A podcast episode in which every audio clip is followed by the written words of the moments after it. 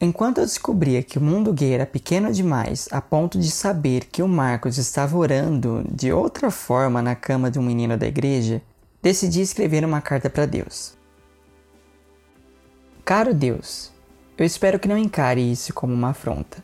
Em verdade, essa talvez seja a coisa mais sincera que eu posso te dizer.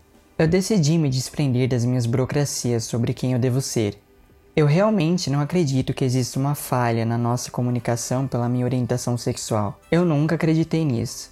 De fato, preciso que saiba que estou totalmente feliz sobre quem e o que eu gosto. Embora nem eu saiba direito, mas eu tenho mesmo que saber.